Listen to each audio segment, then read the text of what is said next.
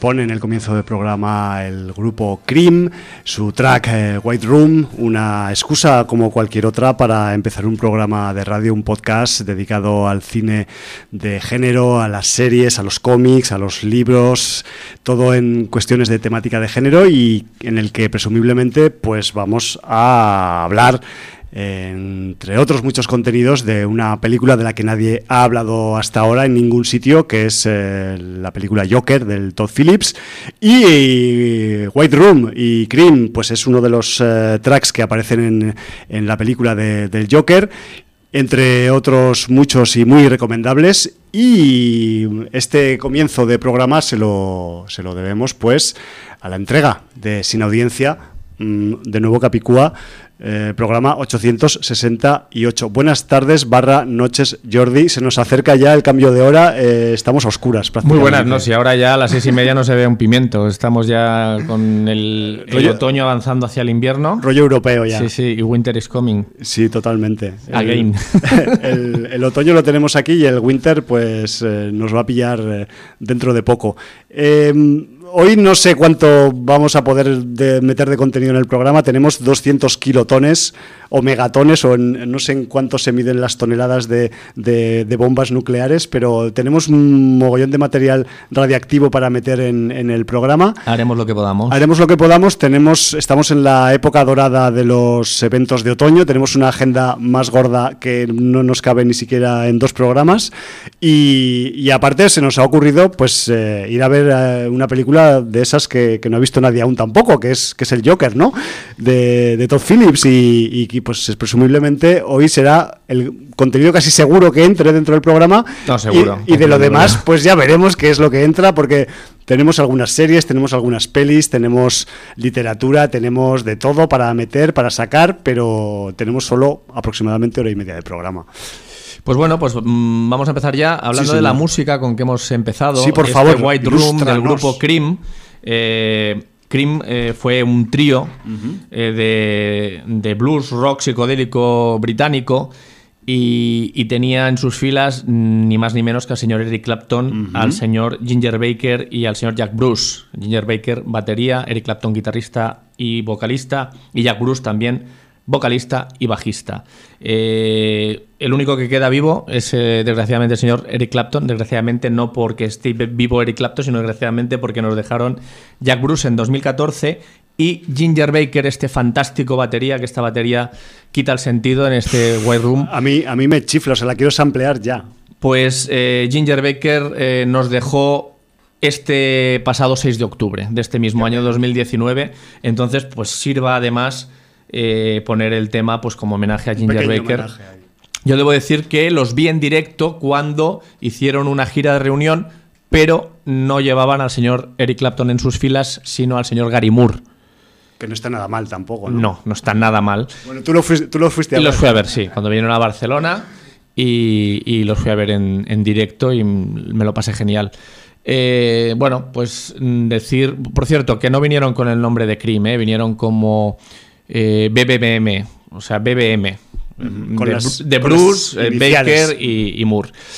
Bueno, pues eh, este tema sale en Joker, sale durante el film y además para mí sale hacia el final en uno de los puntos culminantes de la historia. Sí. Y, y además la película para mí es un constante caminito hacia arriba, Un ascenso. un ascenso y cuando ya la película a mí me estaba dando el punch El- eh, final, taquicardia. me empezó a sonar esto y ya, bueno, pues se me, Sí, señor. se me erizaron todos los vellos del cuerpo. Incluso algunos que pensabas que no tenías. Correcto, incluso en alguna zona depilada también. Ahí la raíz tiraba e intentaba. El folículo estaba intentando Sí, erizarse. Y bueno, pues. Sí, eh, la verdad es poco que, más que ya, decir. ya- ya hablaremos eh, un poquito más adelante, pero eh, Joker es una película de sensaciones, da de muchas sensaciones que hace que el cuerpo del espectador o de la, espectadora pues eh, sufra cambios y alteraciones en el ánimo, en el estado físico y eso pues quizás no lo consiguen muchas películas que se estrenan comercialmente. Pero bueno, ya daremos más detallitos cuando eh, llegue el momento de comentar Joker después de pasar un poco por los em, contenidos fijos o deberes fijos que tenemos en cada programa. Pues sí, señor. Eh, vamos a empezar como, como siempre solemos hacer. Eh, por lo que nos ha mm, escrito la audiencia en el libro de visitas. Sí, por favor. vamos a intentar ir rápidos porque, bueno, ya sabéis que tenemos mucho contenido. Y empezaba pues el jueves escribiendo Cola Blanca, Hola sin audiencias de otoño. El miércoles pasado fui a ver la película El risas de las bromas y me llevé una grata sorpresa con lo que vi. Pero eso no es lo que quiero relatar. El motivo anecdótico de esta breve emisiva empieza justo al salir del cine. Tras ver una película de ficción en la que el caos rige y dirige el drama, la trama por completo, y al llegar a la calle creer estar inmenso en el mismo caos callejeril es de locos. Oye, ¿sabes que... Eso es por lo que pasó en Barcelona la semana pasada. ¿Sabes que este tío me ha robado un comentario que iba a hacer yo en mi reseña del Joker? Eh, Pues- ¿qué, qué día dice que la fue a ver? El miércoles. Ay, el es miércoles que yo la fue... fui- yo la fui a ver el jueves. Es que debo Y decir me pasó lo mismo. que el miércoles me pasó a mí lo mismo sin salir de ver el Joker, pero sí saliendo de sin audiencia. De sin audiencia un Iba poco tranquilamente para eh, mi casa. Tu lugar de residencia. Y cogiendo la calle Caspe hacia, hacia casa, resulta que mi barrio estaba en llamas. Sí. Literalmente. Sí, había mi unos barrio tí- estaba en llamas. Había unos tíos con máscaras de payaso haciendo eh, un poco el. Pero, el- pero el además, eh, es que no podía llegar a mi casa. O sea, no había manera humana de que me dejaran pasar por ningún lado. Tenías que dar una Eh, vuelta muy larga. Sí, tuve que dar un rodeo. Bueno, no daré ahora descripciones Sí, sí, sí. de callejero, pero eh, brutal. En fin. Pero bueno, eh, todo esto es una descripción, ¿eh? No estamos tomando posición política por ninguna parte. Descarado. Aunque o- obviamente la tenemos. Eh. En fin, eh, bueno, habla de la sensación de incredulidad, de, miedo, de, y más porque iba acompañado de su hija por otra cosa, calles cortadas, transporte público sin funcionalidad, fuego en las calles, policía por doquier. Son tiempos convulsos con el tremendo cliffhanger de saber cómo acabará todo. Co- co- Con, la blanca desempolvando mi Tomahawk y el Winchester 73 del armario por Siaka. Sudaka nos decía saludos, felicitaciones por especial de Sitches y una vez, una vez, joder, una vez más me acercó a títulos que de otra manera no tendría cómo conocerlos y que próximamente empezaré en su mayoría a descargar, porque salvo unos pocos, nadie, nada llegará a la cartelera comercial de mi país. Por otro lado, eh, empecé la serie de Watchmen. El primer capítulo me pareció bastante interesante, ya que en medio de su hilo conductor nos introdujo en varias tramas. Ojalá siga creciendo. Pude ver la semana pasada Máquina Baja, el último chorizo. Diré, por no desmerecerla, que es muy curiosa y folclórica. Es muy, muy Pero- folclórica. Pero resaltaré algunos sketches admirables que en el mundo de mierda en que, vivi- en que vivimos ya no serían aceptables. Y eso es de admirar, porque resumo, embriagar al niño, pegarle a- pagarle a Hacienda robando un banco, y la burla al Tito Maki por su vestuario de homosexual. Ojalá vuelvan esos tiempos cuando la sociedad no era ni tan suavecista, ni, ni tan suavecita, ni tan buenista. Y para finalizar, no recuerdo que se tocara Mr. Pickles por aquí. Y aprovecho para recomendarlo. Es una serie animada de corta duración que nunca defrauda. Mr. Pickles es un perro demoníaco, amigo de las drogas, el abuso sexual a quien lo merece y que no duda en matar cuando lo considera. Mucho gore, mucho death y nada de corrección política. Recomendado. Mr. Pickles. Mr. Pickles. Creo que se me ha quedado grabado en la memoria. Sí, ¿verdad? Ya te te he comprado con el argumento. Totalmente. Unai da la de arena respecto a, a Watchmen. Mi opinión de Grinch es que todo lo que toca Lindelof, Lindelof acaba siendo una enorme mierda. Watchmen no es una excepción. Zack Snyder, en lo que dura una canción y aprovechando los créditos iniciales, te explica todo lo que necesitas saber, situación y antecedentes. El Lindelof, estafador, se tira una hora para tres líneas de una servilleta de bar y hace que todo parezca una parodia. Fin del Grinch por hoy. Es un, lo de Lindelof es un tema polémico porque, mm, joder, está el tipo detrás de todos los capítulos en la guionización y en la adaptación, es, no sé si showrunner de, la, de la serie, pero claro, eh, también hay que decir en su descargo que en casi todos los capítulos está acompañado en el guion, que no es solo Lindelof, sino que siempre hay un añadido. Pero eso no quita que sí, que sea el tío que hizo Lost y, o, o- o- o discurrió Lost, ¿no? Entonces, pues mm, eso pesa bastante. Pues bueno, pues estas son las opiniones de momento. Veremos la tuya. Luego, Hallenberg nos dice, no sé qué necesidad tienen dos directores ya hechos y derechos como el señor Coppola y el señor Scorsese en meterse en el charco de criticar las películas de Marvel. Esto ha traído cola en las redes sociales. Ya, bueno, a la gente le gusta que los debates y eso, está bien debatir, hombre. Dice, con la de hostias que se han pegado estos dos, sobre todo en los años 80, recordemos que uno de ellos todavía está pagando las deudas de corazonada, el público siempre tiene y ha tenido la razón y no atiende a nada, solo a sentarse en la butaca y esperar que no le toquen los cojones los de al lado, cosa cada vez más difícil, y disfrutar o sufrir lo que sea durante un par de horas con las luces apagadas. Habrá quien le guste ver un árbol durante dos horas sin que pase nada y otro que querrá que un grupo de gañanes se ponga a hacer un agujero en un asteroide al ritmo de Aerosmith. Y me extraña que se hayan quejado cuando ambos tienen ejemplos justamente de lo que están criticando uno de ellos con un Drácula en cuyos cinco minutos iniciales explica una historia usando técnicas como marionetas y sombras, y el otro que hizo un homenaje en mayúsculas a Georges Méliès, un genio que nos mostró una luna con cara y ojos, y es lo que le digo a mi padre, las cosas que tiene la edad.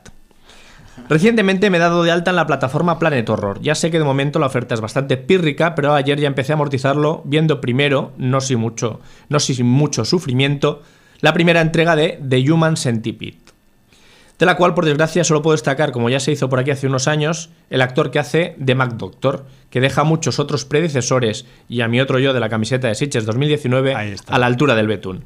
No sé cómo voy a ponerme con la tablet para ver la segunda entrega, de la cual me habló también mi camarada Mr. Hum. Ah, uh, sí. y una vez vista la biografía no autorizada de las trillizas, me puse a disfrutar de un documental llamado Zarpazos, que creo que es del año 2014 y que versa sobre la edad de oro del cine de terror español que abarca desde finales de los 60, cuánta cosa buena salió de esa época, hasta la primera mitad de los 80.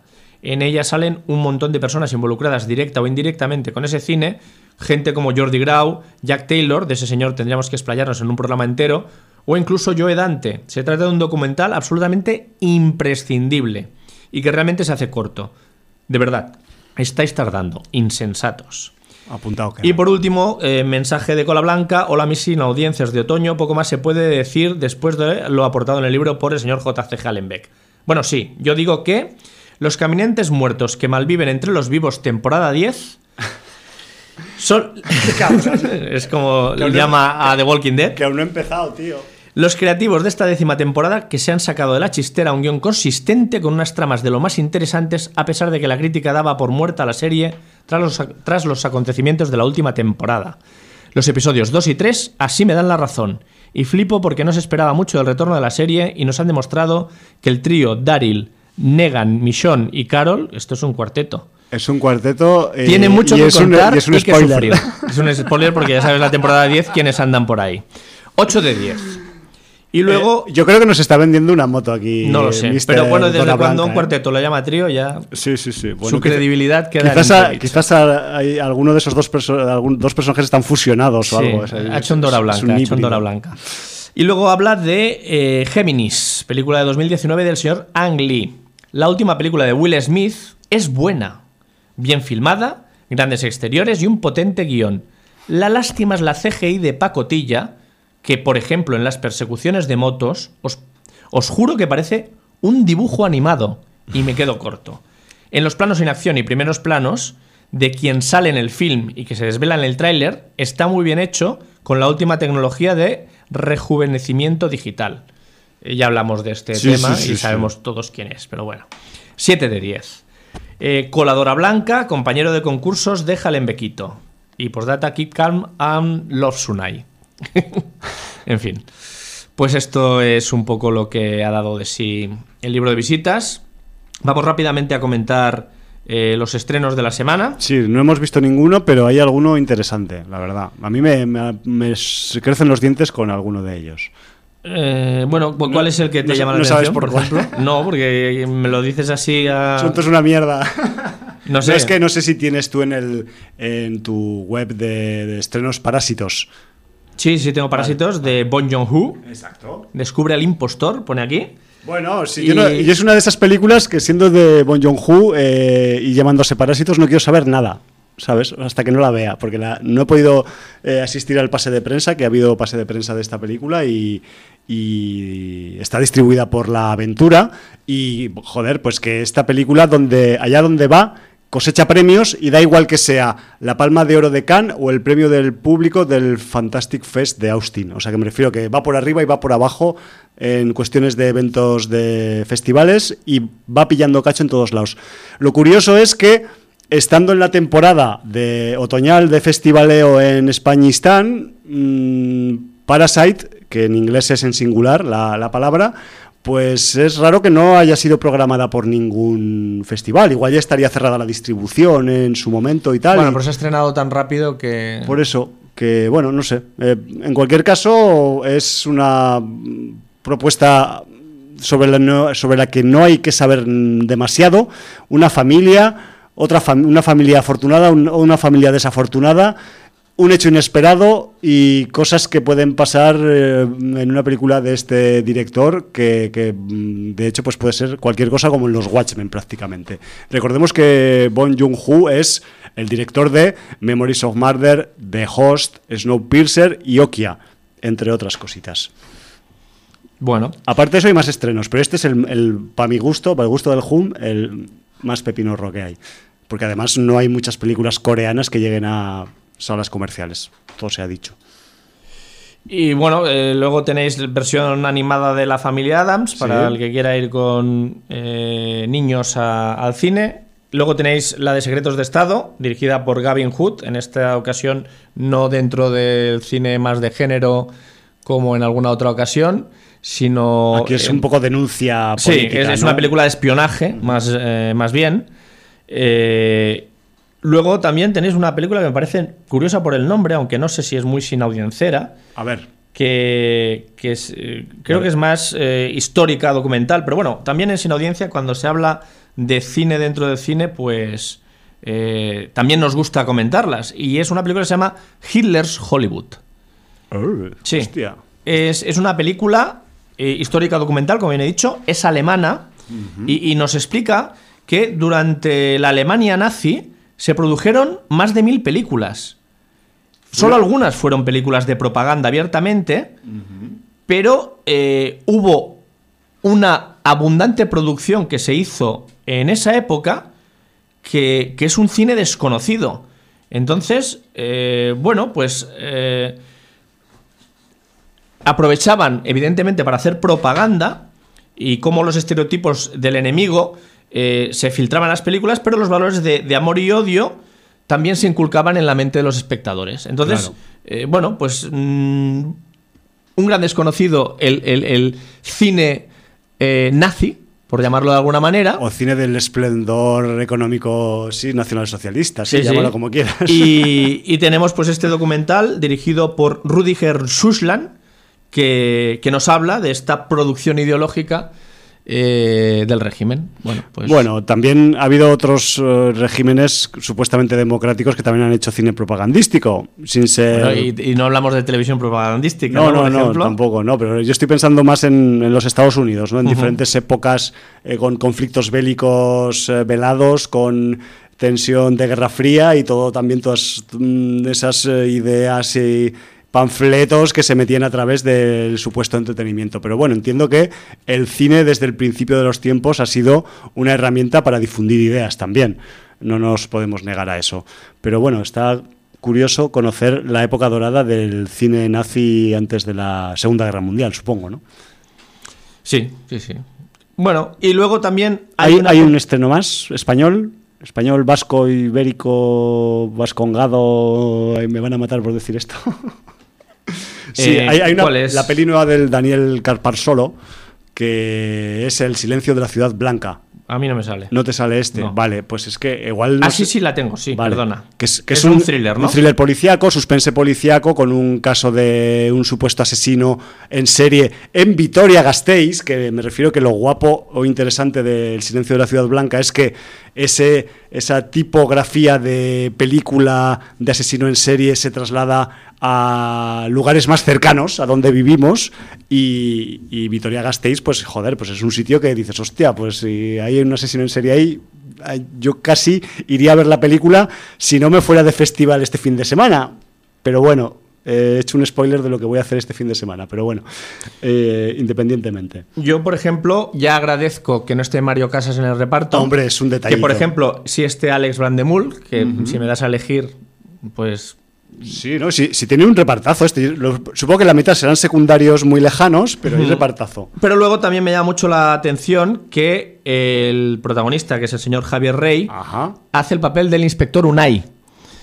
Ahí lo dejo. O sea, no inspector Gadget, inspector Unai. bueno, eh, también decir que, no sé si haré spoilers con estos pequeños eh, apuntes de, de, reparto, pero tenemos también al Jordi Moyá, al Cándido Uranga, al Ramón Barea. Me refiero que vete tú a saber si alguno de estos secundarios va a ser el asesino en serie, que como es la típica película de asesino misterioso que no se sabe quién es. Entonces, aunque vete tú a saber si luego le pegan la voltereta como en algún, alguna película policíaca estadounidense en la que el asesino en serie es el policía. Pero Para que no se nos enfaden, eh, no se nos enfade nadie, también decir que eh, tenemos eh, dos mujeres haciendo protagonistas importantes como Belén Rueda y Aura Garrido, una subcomisaria y otra inspectora. Además, las dos especializadas en los últimos tiempos en hacer registros de género. sí, sobre todo Belén Rueda. No, y Aura Garrido también. Sí, también, pero quiero decir, Belén Rueda mm, con el cine de género ya hace unos añitos levantó la taquilla española. ¿eh?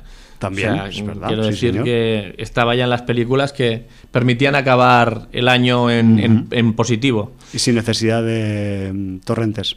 Sí. Bueno, Torrente se le puede echar en cara muchísimas cosas. Yo, siempre defenderé la primera de Torrente, a pesar de que el señor Santiago Segura no sea santo de mi, devoción.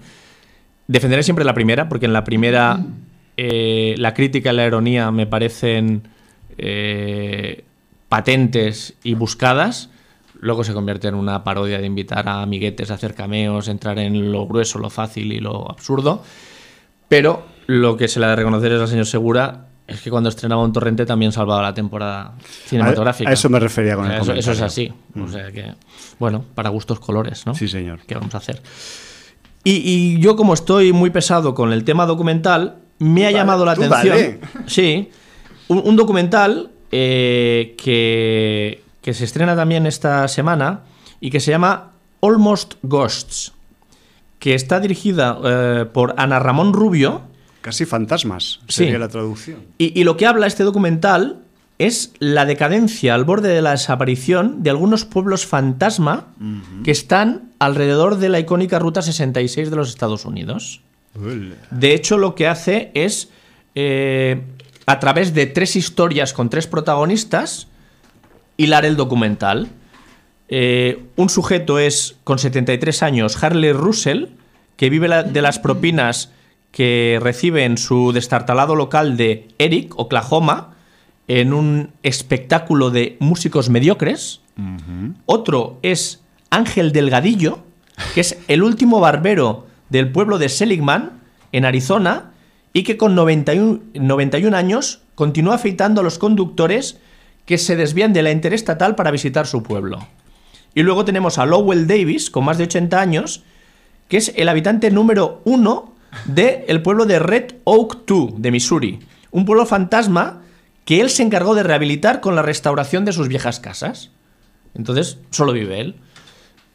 Me parece, como mínimo, una historia muy curiosa. Es muy curiosa. Eh, además, no sé si Ana Ramón Rubio es, eh, es española o no. Por el nombre tiene toda la pinta. Tiene pinta. Y me parece pues, muy curioso que se haya ido a Estados Unidos a buscar gente que sobrevive de una manera tan peculiar a lo largo de, de, esos pueblos casi desaparecidos de la Ruta 66. Claro, porque si nos pusiéramos a buscar pueblos casi desaparecidos en la península ibérica, íbamos a tener trabajo para cientos de años, porque anda que no hay también pueblos a punto de desaparecer o en fase de desaparición no, no, o y seguro, y seguro que hay personajes tan peculiares y tan icónicos como los que ha ido a buscar en Estados Unidos, ¿eh? Hombre, eso, mm, eso, ni lo dudes. Eh, que ya es una idea, una veda abierta también para ir a...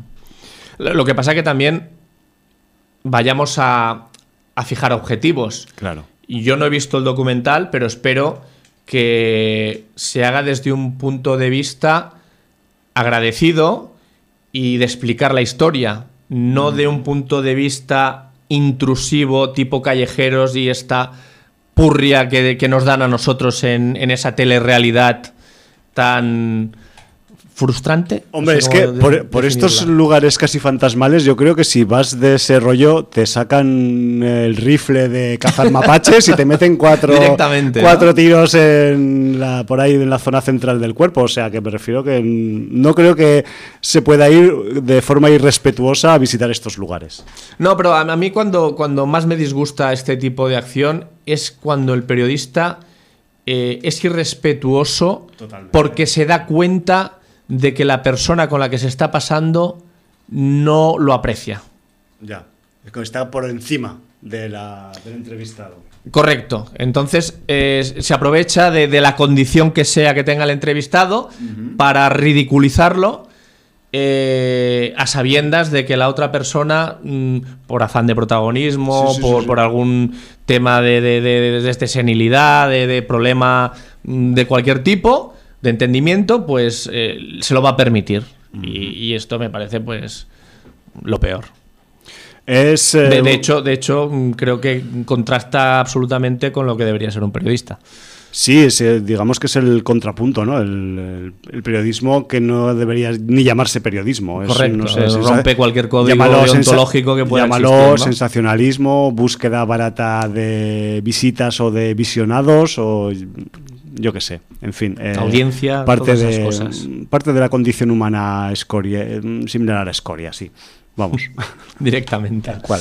Bueno, pues yo creo que hemos hecho un repaso más de lo que pensábamos a los estrenos de la semana. Sí, tío, y vaya, y mira, eso que no hemos visto ninguno, porque No, pero bueno, eh, ya por está, recomendar ya está bien dejar ahí un poco de, de constancia. Hemos abierto un abanico. Eh, Sí, vamos con la agenda, ¿no? Que vamos. Vamos con- El otoño viene cargado de, de el- género. El otoño está que no te lo acabas, tío. O sea, que empiezas a hacer así como un barrido geográfico y te pillan cerca, a media distancia, lejos y más allá. O sea, tienes eh, eventos relacionados con el género o cercanos al género mm, prácticamente mirando a cualquier punto cardinal del mapa. O sea, es algo terrible. Entonces vamos a darle y me voy a dejar de- de tonterías. y Pero terrible de bueno. Terriblemente bueno, sí, de abundante me refiero. Y por seguir un orden, vamos a decir, eh, cronológico, eh, empezamos la agenda por eh, eventos que ya han empezado y otros que van a empezar, pero que empezarán pronto. Me refiero que, que incluso algunos ya los podríamos haber anunciado la semana pasada, pero eh, bueno, pues al final no los acabamos anunciando. En principio mm, porque no nos eh, cupo, no tuvimos mucho tiempo para tampoco con el, con el invitado Christian Douglas, un saludo eh, que tuvimos la semana pasada. Pero bueno, vamos al lío. Jordi, el pasado viernes 18 de octubre empezó la edición número 45 del Filmets, que el Filmets es el Festival de Cortometrajes de Badalona. No es exclusivo de género, pero siempre hay un alto contenido de eh, género y de animación en la sección oficial.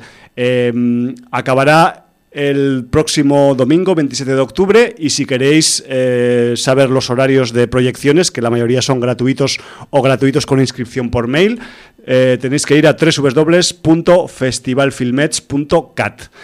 Otro evento que ya empezó ayer, 22 de octubre, en Madrid, séptima edición del Nocturna, el Festival Internacional de Cine Fantástico de Madrid, Ánimo Nocturna, que llevan siete ediciones, que ya pronto lleguéis a la 10, que esto es eh, ir pedaleando un poquito.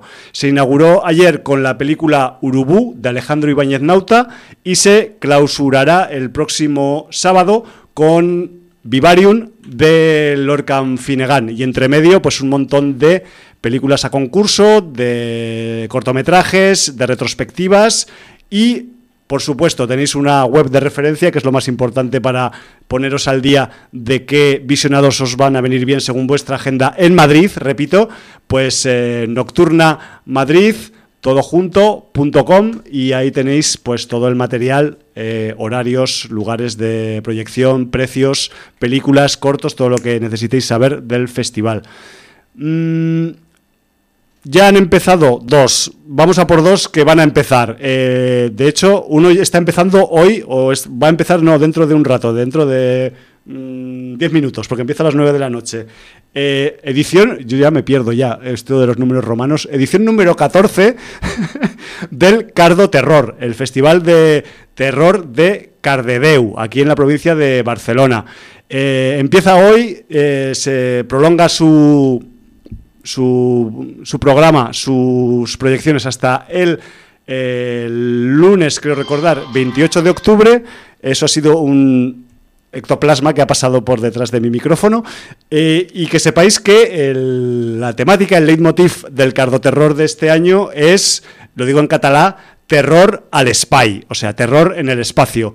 Y posiblemente el cardoterror sea uno de los pocos festivales de este año 2019 que va a proyectar la película Alien original de 1979 en el año en el que se cumple su 40 aniversario y creo que la segunda parte también la proyectan.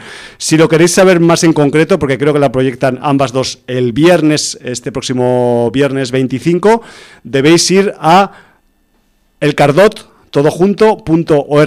y ahí vais a tener pues cumplida información de este festival mucho más casolano, mucho más de popla, lo cual no le quita interés, es más, se lo añade porque todo es mucho más cercano, todo es mucho más barato también e incluso pues se ha hecho una selección de películas como su propio leitmotiv indica, de eh, especializadas en miedito espacial, que no está nada mal. Así que lo podéis repasar en la web que os acabo de decir. Y para acabar, el cuarto evento que vamos a anunciar esta, en esta agenda especial de este sin audiencia 868, 868. Oye, Jordi, todo se ha dicho, hago una pausa en la agenda porque me acaba de venir un ramalazo de memoria.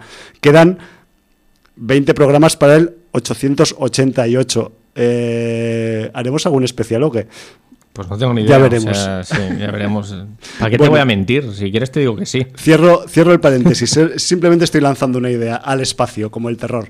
Eh, Cuarto evento, el, posiblemente yo quiero mucho a todos los eventos que anunciamos, pero este lo quiero más aún porque soy devoto fan, soy eh, peregrino a, esta meca del cine de género que es la Semana de Cine Fantástico y Terror de San Sebastián. Tercera, tercera, treintaava edición de la Semana de Donosti ya, mm, ya no sé si podemos decir es un evento treintañero, lo cual ya suena, suena fatal ya, o sea, ya no es, ya no es, es, más que viejo, ¿no?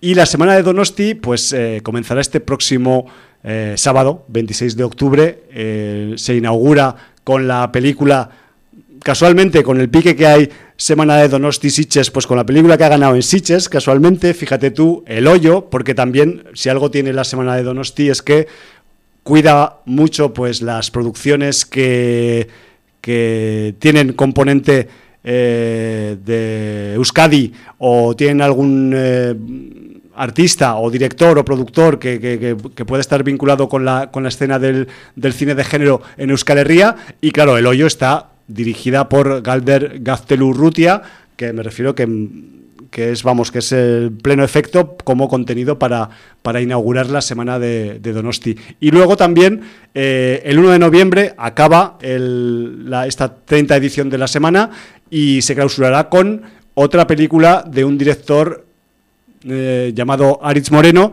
y su Ventajas de viajar en tren que se va mm, también va a tener distribución en salas comerciales, creo que viene para no sé si a mediados del mes de noviembre o así, o sea que se proyectará pues unos días antes de su estreno en, salas. Y, entre medio del hoyo y de ventajas de viajar en tren, pues tenemos veintipico títulos, tenemos un ciclo de folk horror, tenemos exposiciones, tenemos eh, sesiones dobles nocturnas, tenemos un montón de actividades dentro de, de la Semana de Donosti que podéis eh, consultar y visitar en la siguiente dirección. Todo junto esto que voy a decir ahora, San Sebastian Horror Festival.eus, que es la web oficial de la, de la Semana de Cine Fantástico de, San Sebastián. Y quería hacer, y voy, ya os podéis eh, dar cuenta por el tono de voz, eh, voy corriendo. quería hacer un, pequeño apunte de la semana de, de este año 2019, y es que los carteles, la imagen gráfica de la semana siempre es un poco particular, siempre buscan a un personaje vinculado con el cine o con, el, o con la cultura y lo transmutan en algún mm, tipo de criatura o personaje mm, de ficción o fantástico, ¿no? Pues este año no han hecho esto porque no hace falta.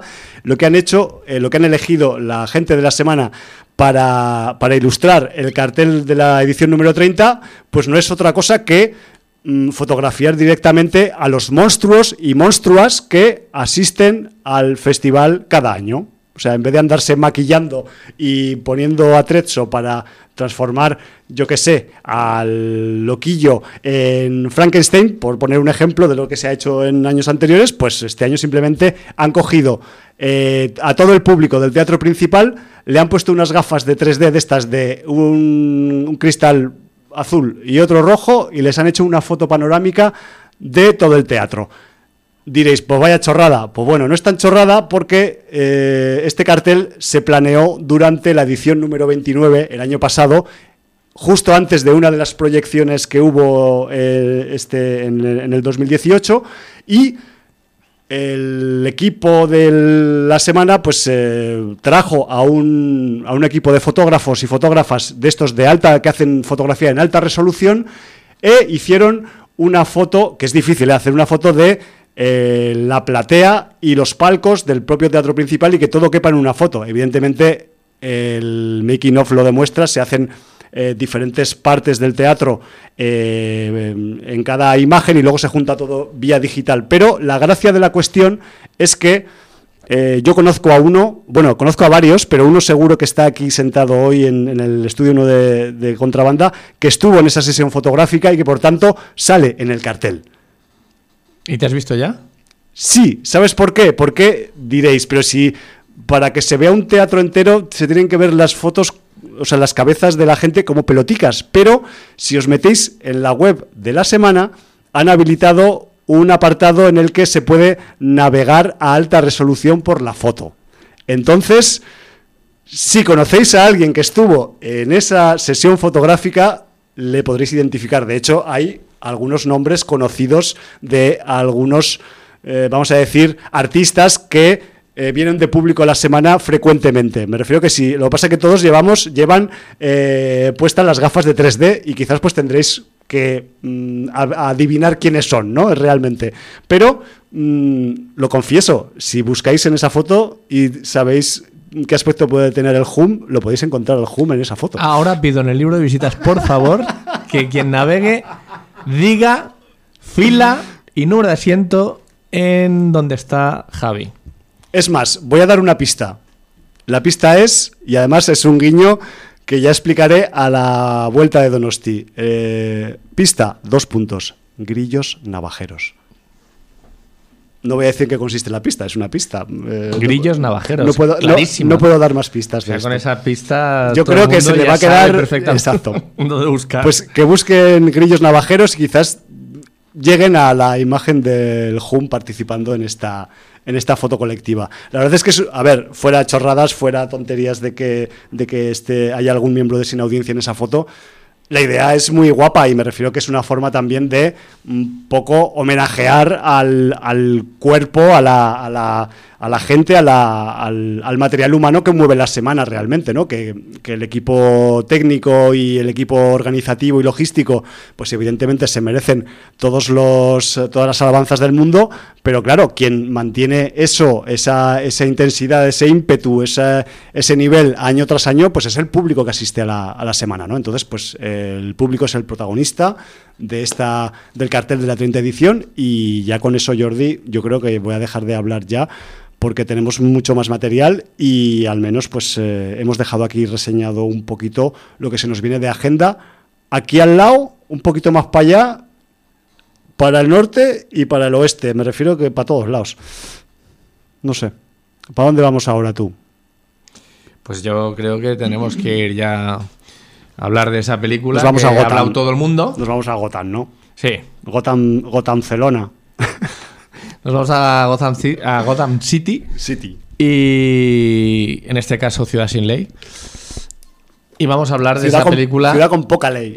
De esa película que está en boca de todo el mundo. Pues sí. Eh, está, en boca de todo el mundo. De hecho, incluso yo eh, tengo que confesarte, Jordi, yo eh, con la Blanca fui a verla el miércoles, yo la fui a ver el jueves pasado, de la semana pasada. Yo la fui a ver el sábado. El sábado, bueno, si vamos un poco cronologizando cuando la hemos visto, se me ocurrió poner una foto, porque yo fui a Fenómena, lo confieso públicamente. Yo debo decir que fui a los Sicaria y la sala llena, ¿eh? Sí, aquí estaba casi llena, mm, la fenómena es muy grande, quizás quedaban algunas filas por los lados extremos de la pared, pero bastante llena.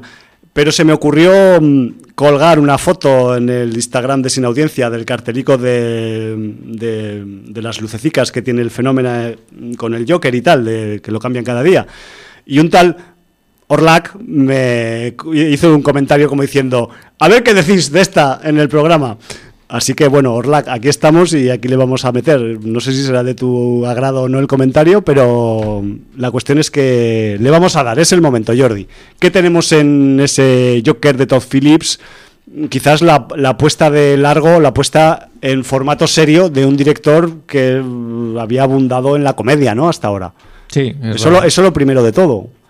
Sí, porque como, como registro de Todd Phillips, eh, hasta ahora era un registro eh, desconocido porque, como bien dices, eh, lo conocíamos por, por películas de comedia, pero además de comedia bastante desenfrenada, bastante irreverente, eh, con mucha sal gorda, etcétera, etcétera. Entonces, bueno, pues, incluso pues el remake de Starkey Hatch en su momento hizo también. eso, eso ya absolutamente olvidable con ese pero, protagonista. Pero creo que ese tipo es este tipo. Sí, sí, no, no, está claro. Que hay que ser.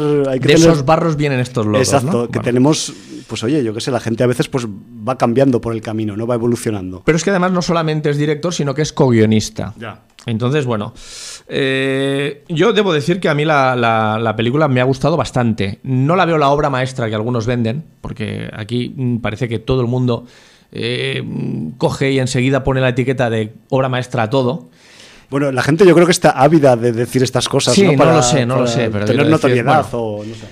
Entonces, precisamente yo, si no la veo una película redonda 100%, es en parte por el guion. Bueno, yo, del, cual es responsable en parte Todd Phillips. Yo no voy a decir que sea redonda porque no lo es, pero es bastante ovalada.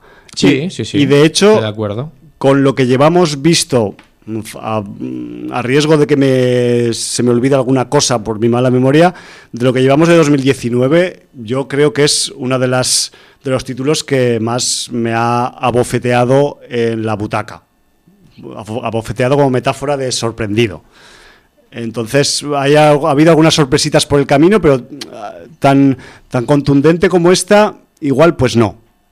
Pero sí que es verdad, Jordi, que si lo analizas al Joker, al guion del Joker, con la mente fría y después de la efervescencia de, de, haberla visto y de haber dejado pasar un poco de tiempo, sí que es verdad que la historia es bastante esquelética, pero se rellena muy bien con pues unas actuaciones bastante notables, con algunos golpes de efecto guionísticos que son espectaculares, todo se ha dicho, y además también con ese tono, vamos a decir, ascendente que tiene desde el principio, de empieza poquito a poquito, va subiendo, va subiendo, y de hecho Mm, yo tengo que confesar, o sea, lo he dicho antes, eh, a mí el Joker me parece una película de, sensaciones porque yo iba como espectador cambiando de opinión conforme iban pasando las fases por las que pasa la película, ¿no?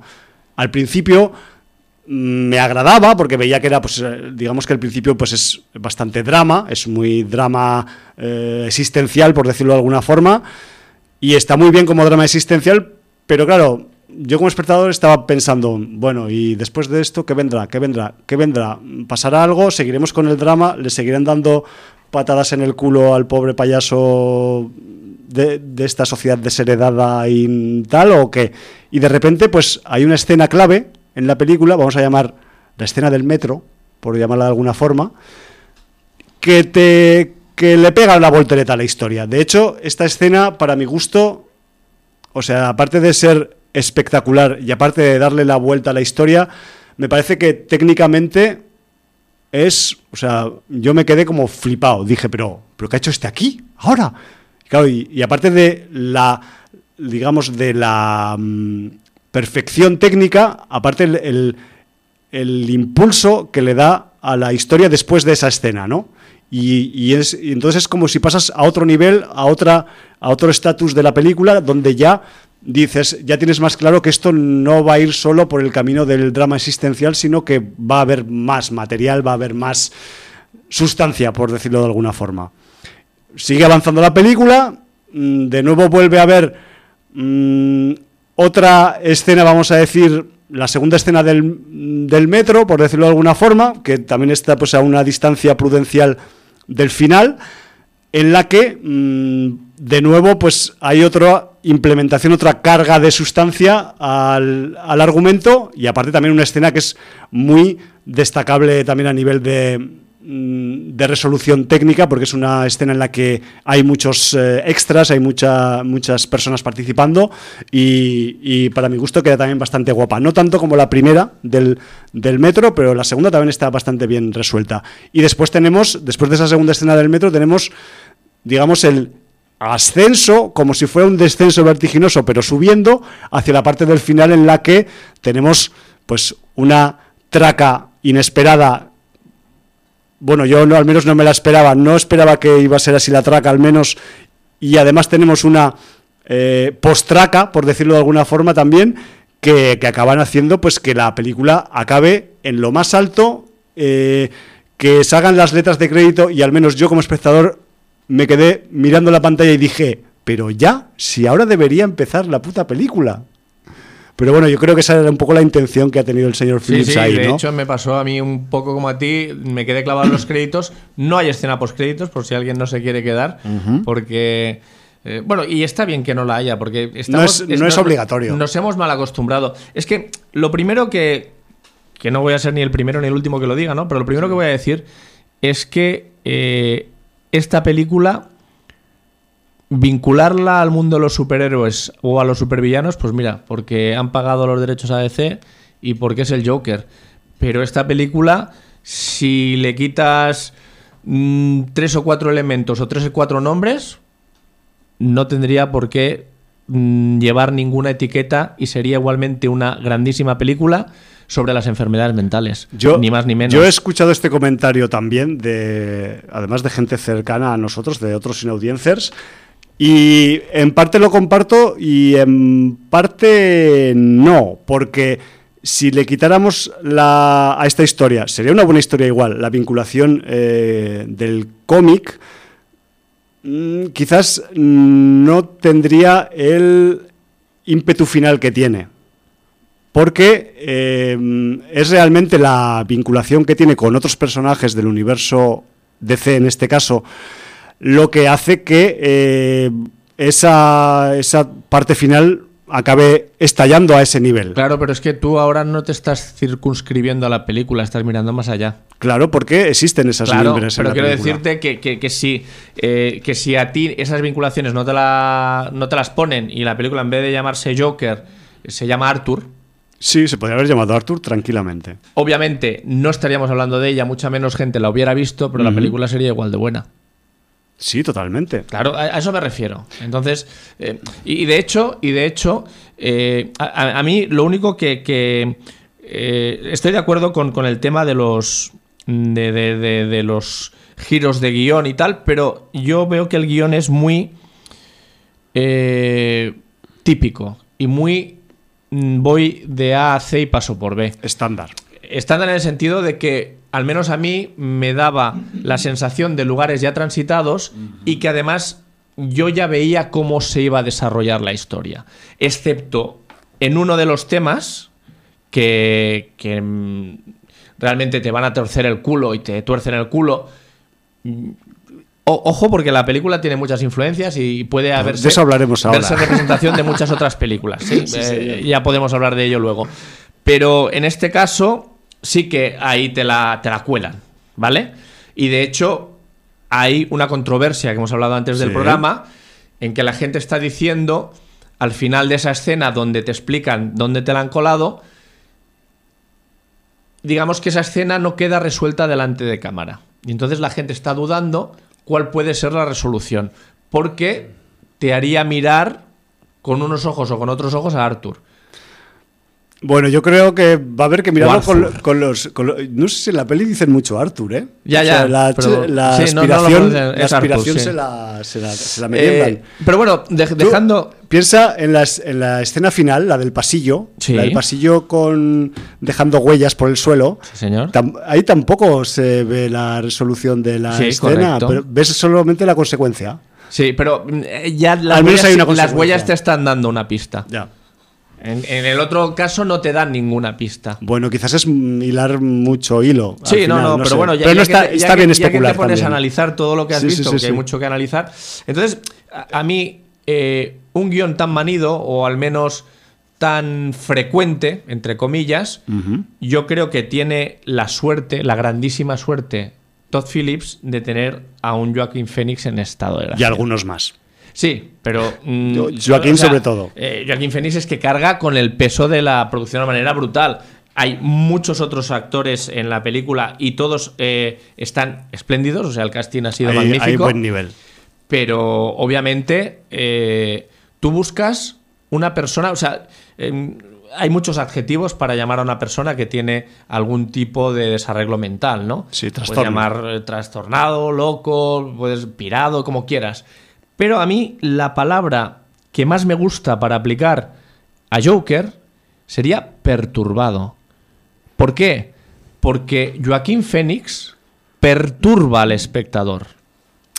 Bueno, está bien, está bien esa reflexión. Eh, es capaz con su interpretación de causar sentimientos mm, al espectador, de perturbarle en algunas secuencias que está llevando a cabo, lo cual es muy difícil porque es un actor interpretando una película, no estás viendo algo que esté pasando realmente. Sí, y aparte, Pero tú, desde tu butaca, te preocupas de lo que está haciendo, de cómo lo está haciendo, de las consecuencias que pueda tener, etcétera, etcétera. te metes en la pantalla un poco. Absolutamente. Ahí con él. Entonces, eh, esa imbricación con el personaje, que además que es un personaje que por muchas de sus acciones no tiene por qué despertar precisamente simpatías. Al revés. O sea, ¿Eh? um, la gente eh, en la realidad huiría en sentido contrario al Joker. Pero a pesar de todo, hay esa imbricación inexplicable y yo, y yo creo que, que es la carga emotiva y, y perturbadora que le da Mm. Joaquín Phoenix a, a su personaje, ¿no? Eh, que, que me parece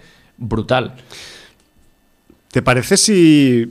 No sé si eh, ya merece la pena hacerlo, ¿no? Pero sería conveniente hacer un poco de sinopsis de la película, Ah, ya que la ha visto todo el mundo ya, menos nosotros, pero bueno, eh, no sé. Mm, Para el que no la haya visto, vamos a decir dos, dos líneas, que la historia va sobre un tipo que se llama Arthur, que trabaja de payaso eh, por encargo. Trabaja en una agencia de payasos. Exacto, o sea, hace pues, eh, de payaso en eventos publicitarios, eh, en hospitales para niños, donde, donde, le, donde le contraten, ¿no?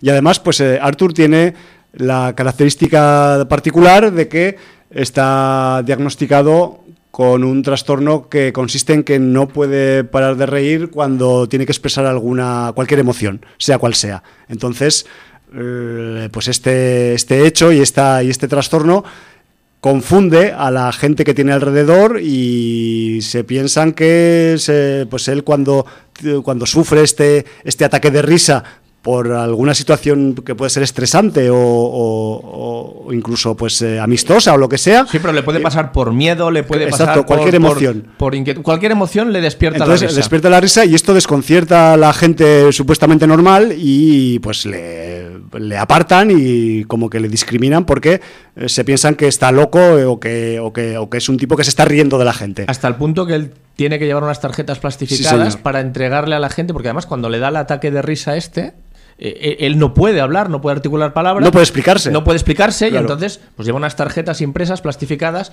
para informar a la persona que, que- que está viendo esta cerca. reacción, que esta reacción es eh, provocada por un síndrome y no es una eh, burla, ni una Exacto. chanza, ni, ni- ni cualquier cosa por el estilo. Y este personaje, pues lo tenemos inmerso, eh, Arthur, me refiero, pues vive en una ciudad que se llama Gotham Y Gotham está pasando por una grave situación económica como ciudad, no sé si es una ciudad-estado o no, porque en DC no sé si las ciudades son ciudades-estado, pero bueno, en Gotham hay una crisis económica galopante eh, y Arthur va a ver, eh, va a sufrir en sus carnes las consecuencias de esa crisis, de esos recortes en, recursos sanitarios, en recursos de, ayuda, en cualquier tipo de recursos, incluso pues hay huelga de basureros en la ciudad, la ciudad está hecho está hecha una piltrafa, o sea, ahí está llena de mierda por todos lados. Y un día, pues debido a un hecho fortuito, además sin querer ni sin haberlo planeado, pues su cotidianidad vamos a decir que se irá al carajo de forma súbita y que su vida pues cambiará para siempre y nunca será como había sido hasta ese momento. Estoy intentando hacer una sinopsis diplomática.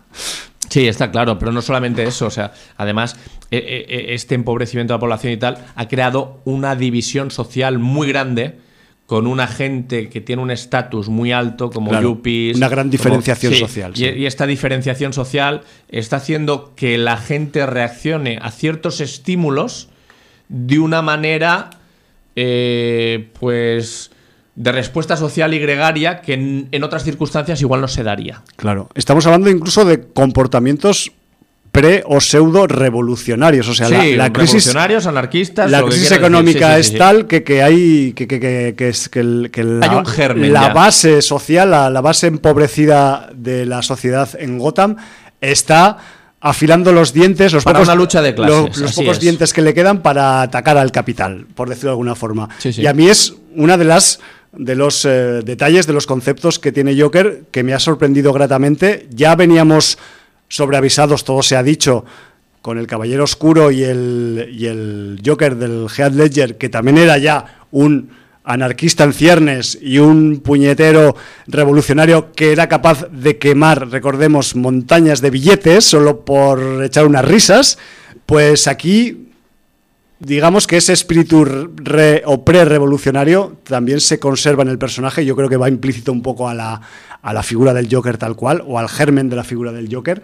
Y igual Arthur no es nada revolucionario en su origen, pero por las vicisitudes que va teniendo a lo largo de la historia, pues eso, se acaba mezclando todo esto que ocurre en la ciudad y bueno, pues dos más dos, al final van a salir cuatro, tío. Sí, no, porque además quiero decir que, eh, llega un punto en que el personaje se ve arrastrado por las circunstancias tanto propias como ajenas. Como Entonces, colectivas. Eh, llega un momento que, pierde absolutamente el control de, todo, no solo de su mente sino, y de sus acciones, sino también el control de, sus circunstancias y de lo, que le está pasando. ¿no? Eh, en, este sentido, la, película, mm, como bien has dicho, nos va arrastrando un final que acaba completamente arriba, pero que, que, es lo que dices tú, ¿no? Es las sensaciones como si fuera una montaña rusa que te tiras para abajo, cada vez coge más velocidad y, realmente pues se llega a una, después de haber pasado por distintos ambientes, por llamarlo de alguna manera, pues te lleva a una, al menos a nosotros que nos gusta el género, pues a una explosión de, sabor y de... Mm, y además de sabor de desmesura, muy Joker, muy esto sí del personaje de cómic. Y, bueno, pues eh, es verdad que te acabas el viaje y es como aquella montaña rusa breve pero muy intensa que dices, ya está. Claro. Que, ahora, ahora, ahora venía lo bueno, ¿no? creo recordar que la película está más o menos en dos horas. Pues te lo prometo, Jordi, y a mí la sensación de cuando sale el, fin y se acaba, yo tenía, había, pensaba que había pasado una hora o así. O sea, se se me hizo. Y eso que la película tampoco es que sea una película hiper eh, llena de acción o de escenas trepidantes, sino que es pues lo que hablamos, que va, va subiendo en intensidad, pero esa intensidad es como que mm, a mí por lo menos me envolvió y me empecé a meter ahí con el, con el Arthur en sus movidas para arriba y para abajo y al final, pues no sé, o sea, a mí te, prometo que, que perdí la, puñetera noción del tiempo viendo la película. Y eso, pues, no sé si es un síntoma bueno o malo, o igual es que también, pues, eh, la actuación o el factor eh, actuacional del Joaquín Phoenix, pues igual acaba hipnotizándote un poco y, el hecho de estar acompañándolo en sus eh, idas y venidas por Gotham, pues igual también te hacen perder esa, esa noción temporal y, de estar un poco viviendo pues lo que vive él, ¿no? Que al fin y al cabo es lo que deberían o deberían o podrían eh, hacer muchas de las películas que supuestamente están eh, destinadas para un gran público, ¿no? Que es pues identificarte con ellas y que te hagan eh, sumergirte en la historia durante el rato que dura la historia, que aquí sí que ocurre, pero que en otras veces pues no suele ocurrir tan a menudo, desgraciadamente.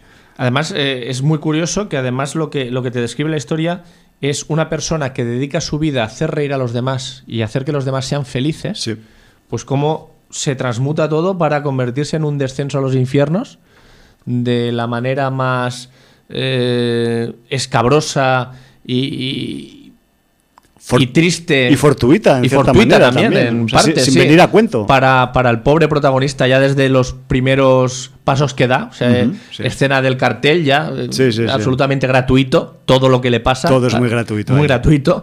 Y, entonces, bueno, pues eh, de alguna manera este descenso a los infiernos, pues en parte es comprensible para el espectador. Aunque luego puedas censurar comportamientos y, eso.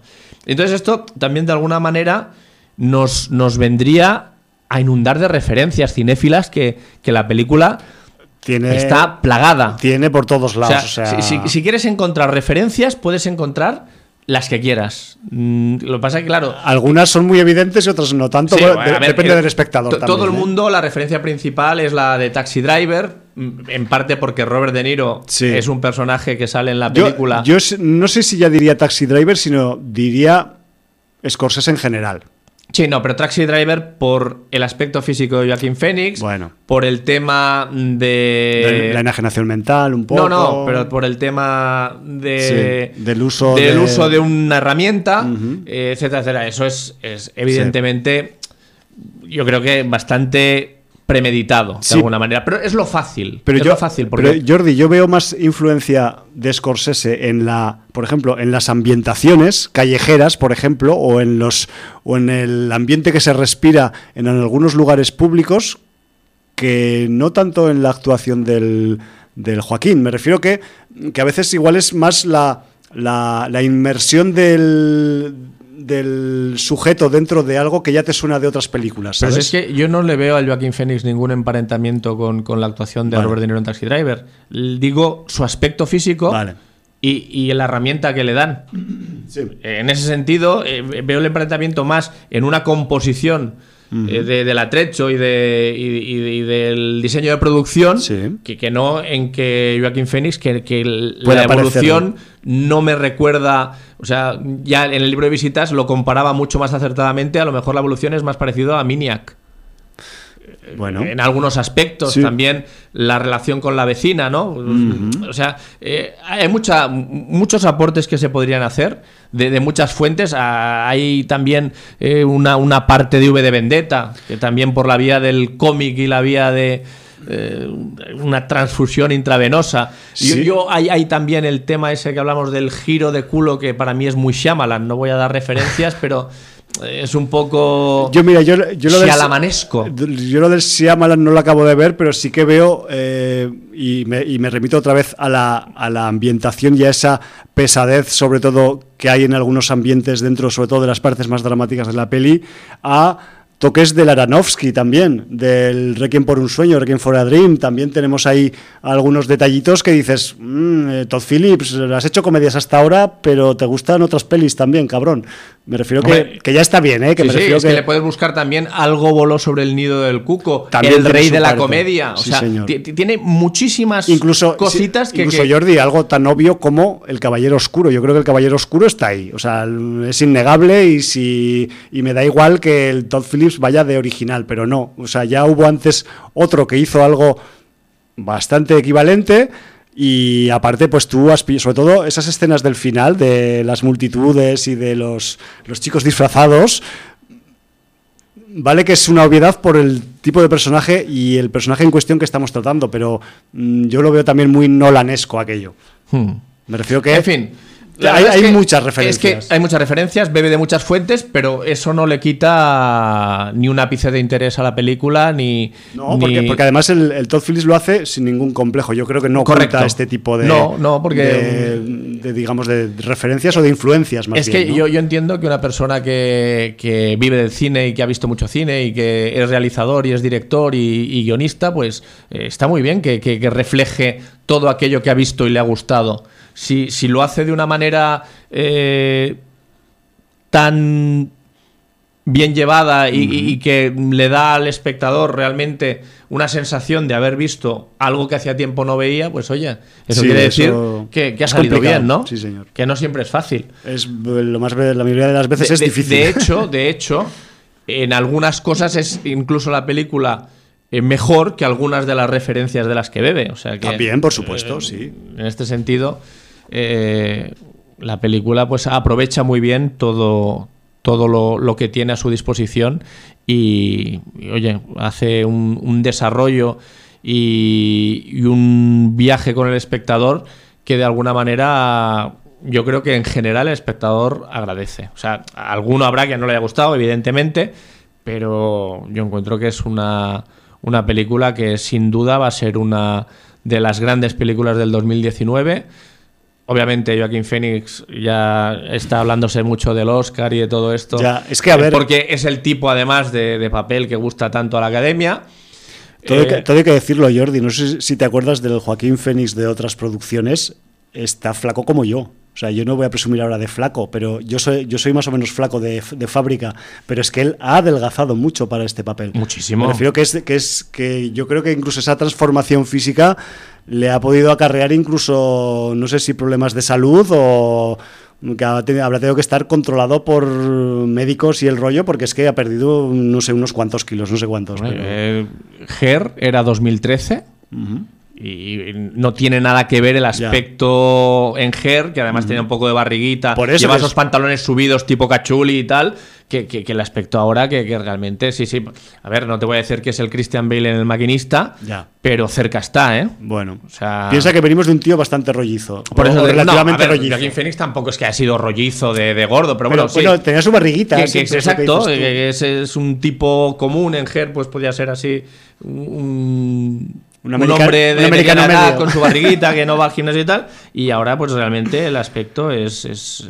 no, eh, y, luego también. Muy llamativo. Hay que decir de la transformación de Joaquín Fénix que también el, la, deforma, la deformidad física que tiene el personaje también está muy lograda. Me refiero que el Arthur tiene algún tipo también de mm, problema en la espalda, en el homoplato, no sé si el derecho o el izquierdo, y eso también a veces cuando sale ahí sin camiseta dices, hostia, eso está muy bien hecho, ¿eh? o sea, el, Joaquín no es así de normal, o sea, lo han transformado así para la película, ¿no? Y luego otra cosa que me ha sorprendido mucho del, del Joaquín es el Joaquín con maquillaje y el Joaquín sin maquillaje, o sea, el Joaquín incluso del maquillaje de su trabajo y el, y el Joaquín sin maquillar son muy diferentes al Joaquín del final de la película.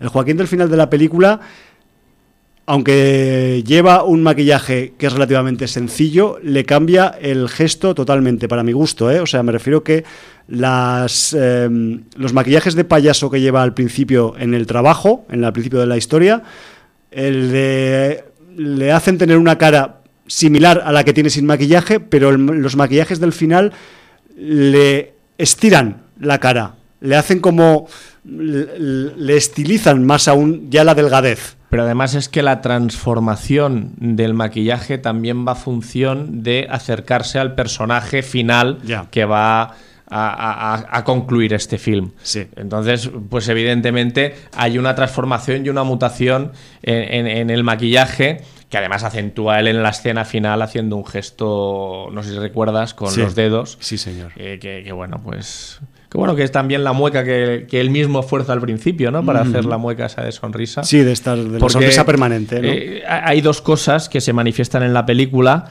Eh, dicen que no hay nada más triste que la vida de un payaso, que es tener que hacer reír a los demás. Arthur es una persona absolutamente triste e insatisfecha, eso es así. Y encima con, con- con- con este síndrome de reírse cuando tiene cualquier tipo de emoción. O sea, ya es el sumum de, de- de la desgracia de un payaso, ¿no? Y luego lo que habíamos comentado fuera de micro, porque siempre comentamos cosas antes de empezar los programas. que- Muchas.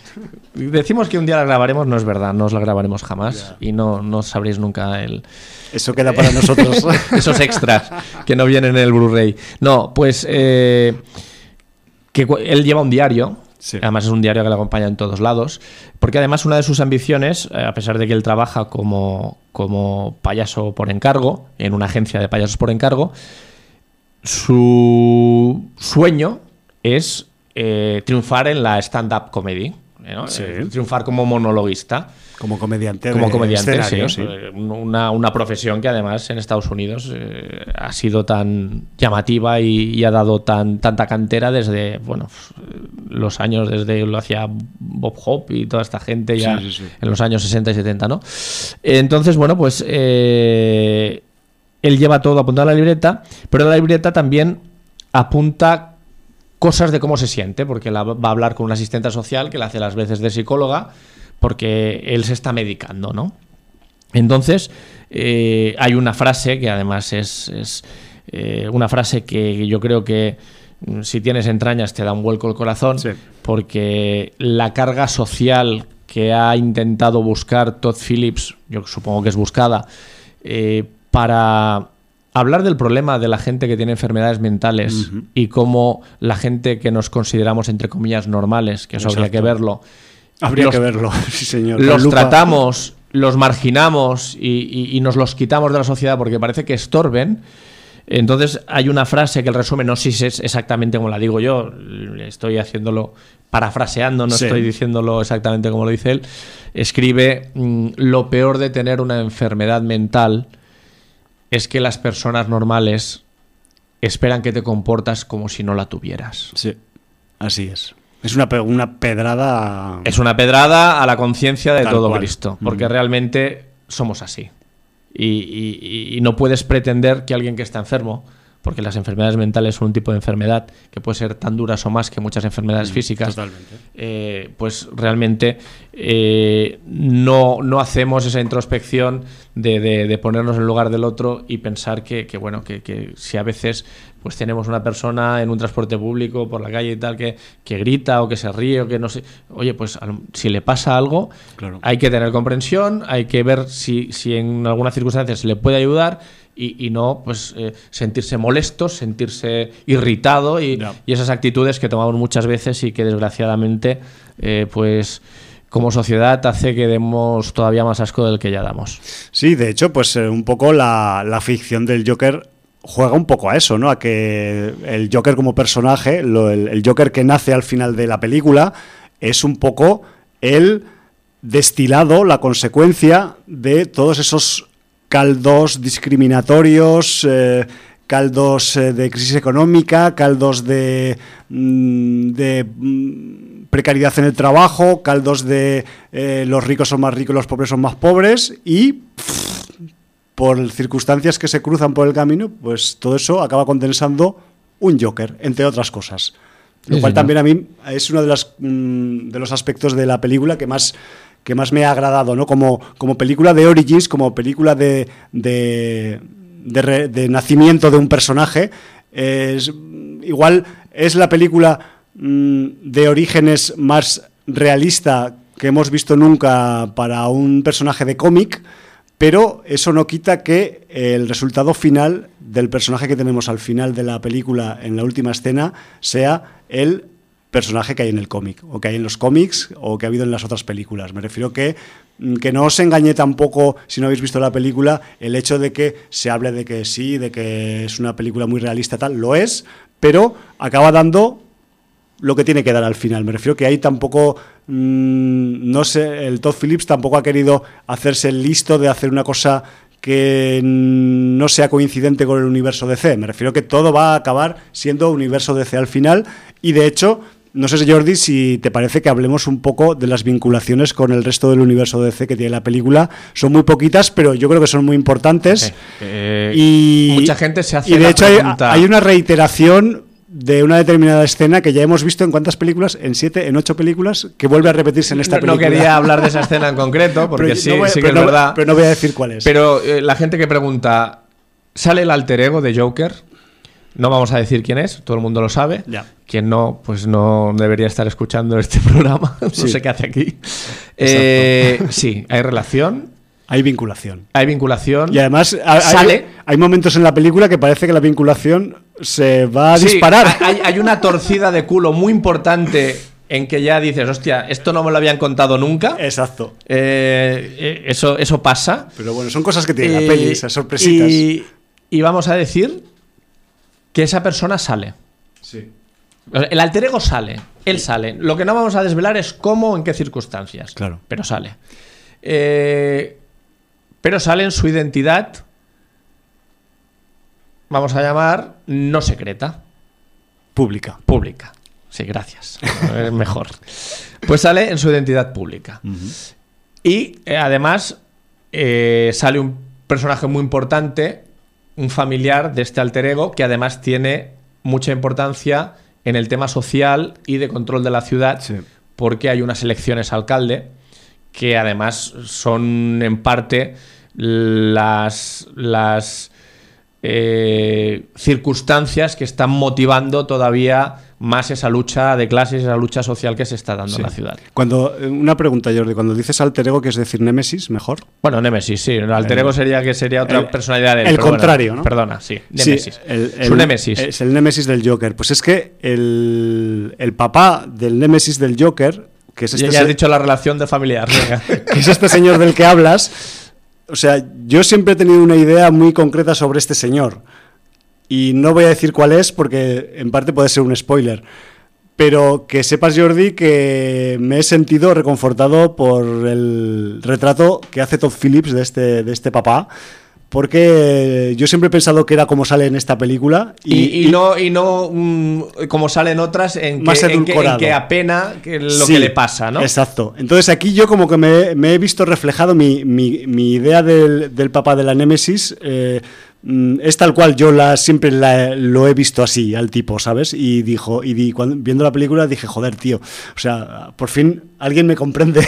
No solo eso, también eh, está eh, implícito que la revolución social puede hacer que caigan los árboles más altos. También, por supuesto. Porque además toda la circunstancia de esa eh, escena que ya hemos visto tantas veces repetida, en este caso viene parida por la revolución.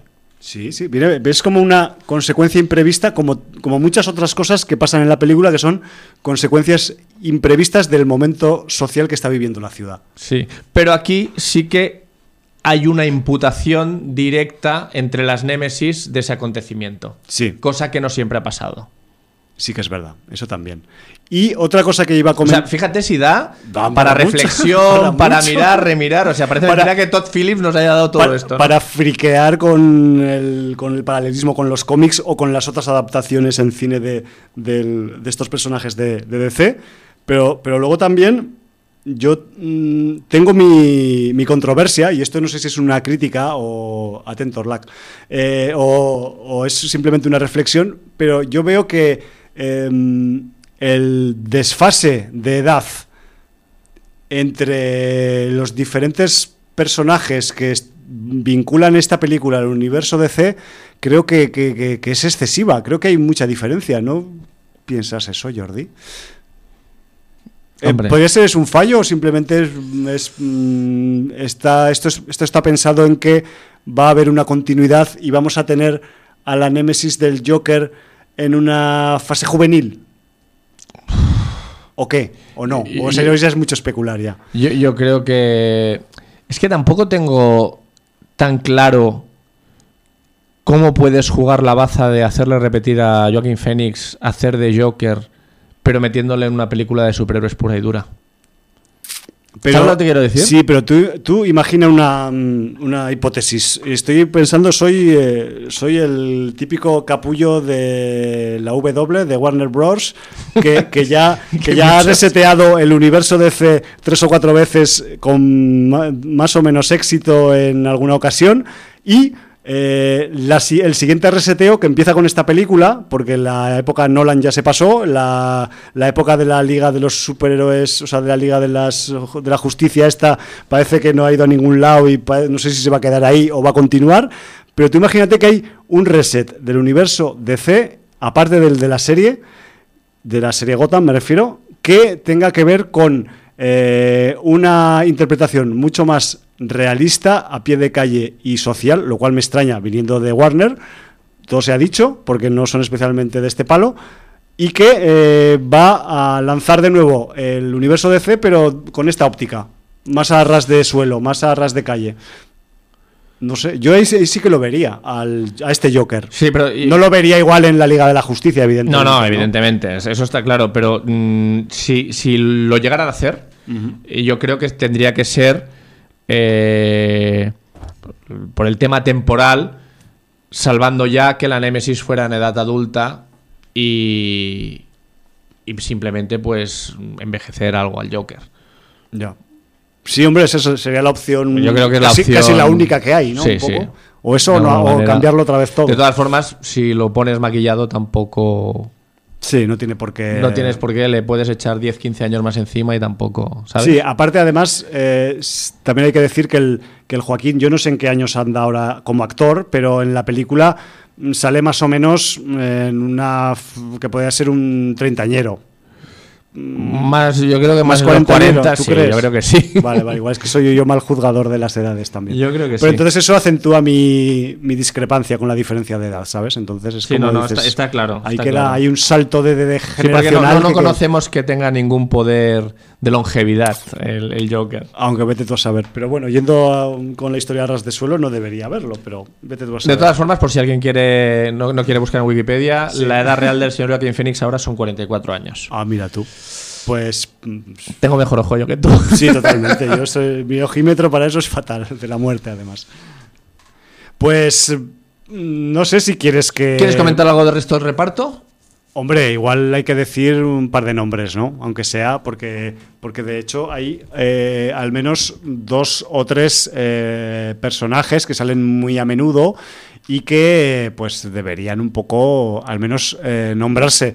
Y si te digo la verdad, no so- creo que de- del, del segundo nombre mediático del reparto solo lo hemos nombrado porque ha salido Taxi Driver antes comentado, pero me refiero que, que sí, que está Robert De Niro en la película, que sale. No, y y además, además- sale, sale en según qué partes bastante rato. Eso te va a decir, es, es un secundario de lujo. Sí. Y aunque en minutos eh, sale unos un minutaje concreto, no es un minutaje muy extenso, sí sale lo suficiente en diversos tramos de la película y además con una importancia fundamental en el Muy devenir. En el devenir de- de- del film. O sea que yo creo que es uno de los personajes cruciales.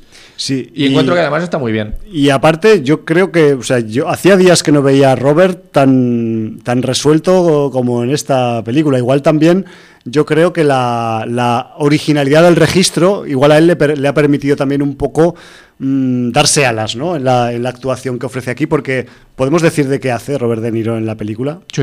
es un, es un presentador de late night, de, estas, de estos eh, shows televisivos nocturnos yankees, un tal Murray Franklin, y que es un tipo pues que aparte de ser pues el, el buena fuente de turno ¿no? en, en el, en Gotham pues aparte es un tipo pues que se supone que es dicharachero y que es un- tiene un toque le, da siempre un toque humorístico a sus presentaciones y a sus, a sus entrevistas y bueno pues el, el personaje de Murray Franklin se cruzará en el camino de Arthur Fleck en algún momento de la historia.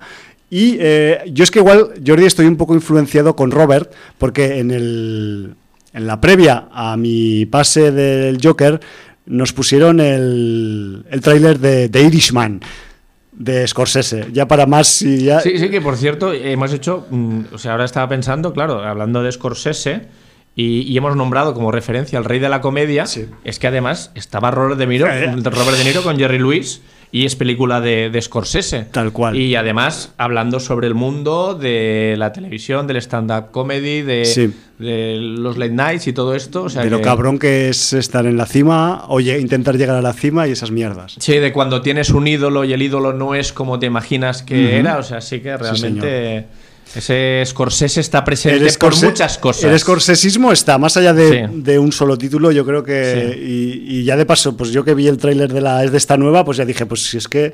Mm, como que me refrescó algunos tics y tips de, este director y dije, joder, pues es que el Phillips también se nota que le gusta, que le gusta y que le, y le coge el tranquillo. Luego, eh, también tenemos, y repaso un poco por... Espera, porque es que ahora te voy a hacer, te voy a hacer un spoiler. Venga, va, házmelo. Porque te voy a enseñar... ¿De Linsman o de...? No, no, te voy a enseñar uno de los carteles... Pero estamos en la radio. Sí, pero tú lo vas a ver y no vas a decir nada. Vale. Uno de los carteles americanos del Rey de la Comedia. Vale. Hola. Vale. ¿Ves la carta, no? Sí, sí, sí, sí yo creo que no hace falta decir nada más. Es que. Es muy bueno, está ¿eh? ahí. No, no, es, no es bueno, es, buenísimo. O sea, eh, esto, no sé cómo no nos hemos dado cuenta antes. No, eh, esto lo voy a publicar. Tú lo puedes publicar en Instagram y yo lo voy a publicar en el libro de visitas porque yo creo que llama mucho la atención. Sí, señor. Sí, sí, sí, o sea, le va... Como anillo al dedo. Le va a parecer a la gente una brillante ocurrencia. Y de hecho no es una brillante ocurrencia realmente, es historia del cine. Sí, señor. Esto ocurrió antes del Joker, hace muchos años. Hace muchos años, sí, sí. Bien. 83 creo. Sí, por ahí va, a ver, principios de los 80. Eh, más reparto, al menos dos o tres nombres más de los, de los que más minutos tienen en la película, ¿no? Tenemos a Sassy Beats, que es... Eh, una vecina que, vive en el mismo edificio que el, que el Arthur Fleck y que pues el Arthur va a tener una relación más o menos especial con esta vecina más allá de el resto de gente que hay en el mundo que normalmente lo que hace es desviar la mirada, reírse de él o recelar de su comportamiento. Em, luego también me parece que eh, hace un papel muy importante y que lo hace muy bien además la señora eh, Frances Conroy, que hace de mamá de Arthur Fleck, la señora Penny Fleck en la película. También una actuación de esas que dices de método, de las que si al Joaquín hay que darle un Oscar o un premio por lo suyo, a ella hay que darle pues algún tipo de premio también por, por, ese, por ese retrato de esa, de esa madre especial, vamos a decir, mm, que, hace Frances eh, Conroy en, la película de, del Joker. Y luego también tenemos pues a un, a un político de la ciudad, un aspirante alcalde, no voy a decir el nombre del personaje, da igual, es lo de menos. Padre de la Némesis. Sí, eso lo has dicho tú.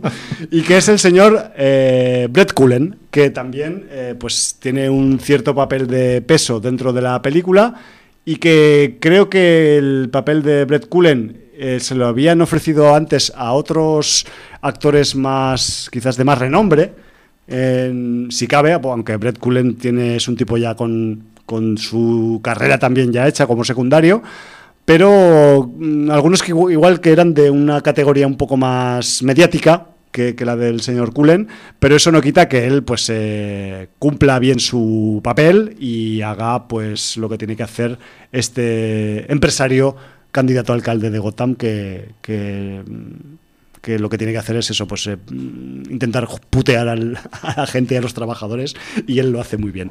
Eh, ese sería un poco el, pues uno, dos, tres, cinco, los cinco eh, nombres del cartel del reparto más, más potentes en minutos que hay en, en, Joker. Tenemos un montón más de secundarios, pero estos son los que, los que más lo, lo petan a nivel de minutos y de registro dentro de, de, la, de la película. En general, yo tengo que hacer una valoración de la película, porque creo, Jordi, que nos Estamos tenemos, fuerísima de tiempo. Tenemos que ir en, dentro de poco ya y tenemos que decir la última. Ya veremos cuando hablamos de todo lo demás que íbamos a hablar hoy. Pero bueno, eso es otro problema nuestro, que ya veremos cómo lo resolvemos. Pero el, lo dicho antes, o sea, me parece uno de los títulos más originales y ovalados, no voy a decir redondos, del 2019, pero también me ha parecido una peli sorpresa. O sea, a ver, yo igual soy ese tipo de capullo que se aísla de los trailers, que ve el cartel y ni mira los nombres de los secundarios ni nada. Y yo fui, quiero pensar que bastante mm, blanco, bastante vacío para ver al Joker. Solo sabía que estaba el Joaquín y poco más. De hecho, un día antes me enteré que iba también Robert De Niro en la película. Así iba yo, ¿no? Olin. Y, muy bien- y claro, y la cosa es que, pues, eh, entiendo que, que igual ese factor de aislamiento ha hecho que me haya sorprendido más algunos detalles que todo el mundo ya conocía por los trailers. Pero creo que eso no quita tampoco que sea una película en general sorprendente por cómo se trata este tipo de personaje y el enfoque que se le da, ¿no? Un poco. Hombre, a mí, a mí lo que me ha llamado la atención es que con el hype que llevaba, porque todo el mundo lo había dejado tan bien, Sí. eh, pues la película no me desmereció en absoluto. O sea, a veces realmente cuando te la hinchan tanto, vas con unas expectativas. Lo mismo que cuando es al revés. sí. O sea, te- cuando te, te hunden algo que dicen que es tan malo y tal, y lo vas a ver y dices, bueno, pues no está tan mal, ¿no? Pues en este caso, o sea, había mucho hype, había, estaba hinchadísima la cosa. Pero yo es que la verdad la disfruté mucho. Claro, a mí, o sea, y ya haciendo una reflexión eh, post-visionado y post-programa casi ya, porque nos tenemos que ir. Sí, no, no paramos Es- de hablar. Me, me sorprende mucho que, y vuelvo otra vez, quizás yo es que soy influenciable con los contenidos eh, revolucionarios de las películas, ¿no? Pero me, me resulta súper destacable que una peli que tiene ese pozo tan, tan político y tan revolucionario en el fondo, a pesar de que sea un personaje de ficción, haya calado tanto en tantos festivales, que le hayan dado premios en Venecia, que la llamen para optar a los Oscars, cuando lo primero es una peli que tiene una carga política para ser una ficción de adaptación de cómic bastante fuerte, tiene, no lo hemos dicho, pero unas escenas explícitas de violencia de bastante alto nivel, De bastante calibre, algunas muy crudas y muy sanguinolientas, de esas que salpican al espectador, hay esplaterismo eh, dentro de la película, y eso que es una película de primera fila de Hollywood. Y, y al final, pues es una película que, que, mm, trata sobre el origen de un supuesto eh, supervillano, por llamarlo de alguna forma, la génesis de un supervillano, pero que mm, en la mayor parte del metraje la gente está empatizando con ese personaje, lo cual es como darle la vuelta a la tortilla, ¿no? Quizás estaremos también haciéndonos adultos, el público, al sentir estas cosas viendo esta película. Pues es posible, es posible. A, lo mejor todavía hay gente que se puede sal- salvar del apocalipsis zombie. Bueno, No todo el mundo, ¿eh? Quizás, eh, Otros son merecedores, quizás hay un rayo de esperanza dentro de la oscuridad. merecedores de acabar de pienso de zombie.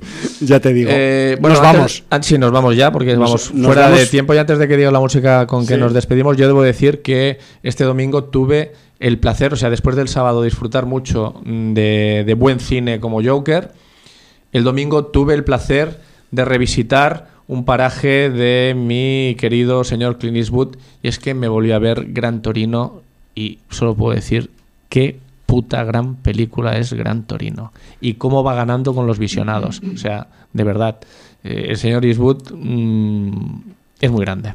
Es muy grande y esperemos que lo siga siendo durante mucho tiempo. Sí, está en la negroporra, ¿eh? este sí. Eh, menos mal, si no habría que meterlo.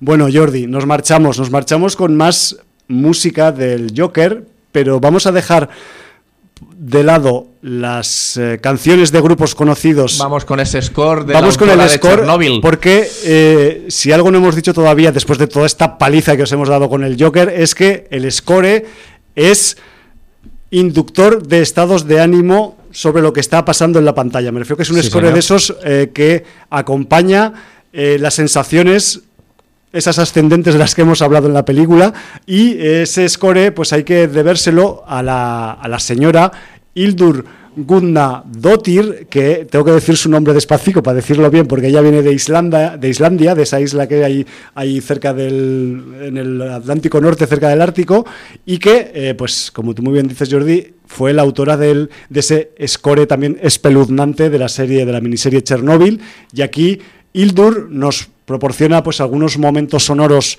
también muy acordes a lo que está pasando en la pantalla y concretamente pues he elegido el pasaje titulado Subway para despedir el programa porque me parece que es uno de los que de esos eh, cortes que tiene que tiene el, el score de Joker que empieza despacito va avanzando en tensión y acaba con eh, todas las partes del cuerpo desmembrándose. Hablo de las del espectador, no de lo que pasa en la pantalla. Así que, mm, si te parece, nos marchamos con este Subway de, de esta señora que, que, hace scores de Hildur. Así que con eso nos marchamos y no sé si la semana que viene eh, harás el programa solo o acompañado, pero espero que tengas a alguien para hacer el programa porque yo no estaré. Estarás en Donosti. Sí, señor. Ah, ya, veremos a ver, ya veremos a ver qué podemos hacer al respecto, pero en principio mm, en el control habrá un sustituto de Hum, un señuelo, una estatua, un maniquí o un clon, yo qué sé. Igual hay que empezar a clonar ya cosas, gente. Ya. Pues nada, esperando que tengamos la semana que viene, solo podemos despediros con un Valar Morgulis. Motherfuckers. Hildur.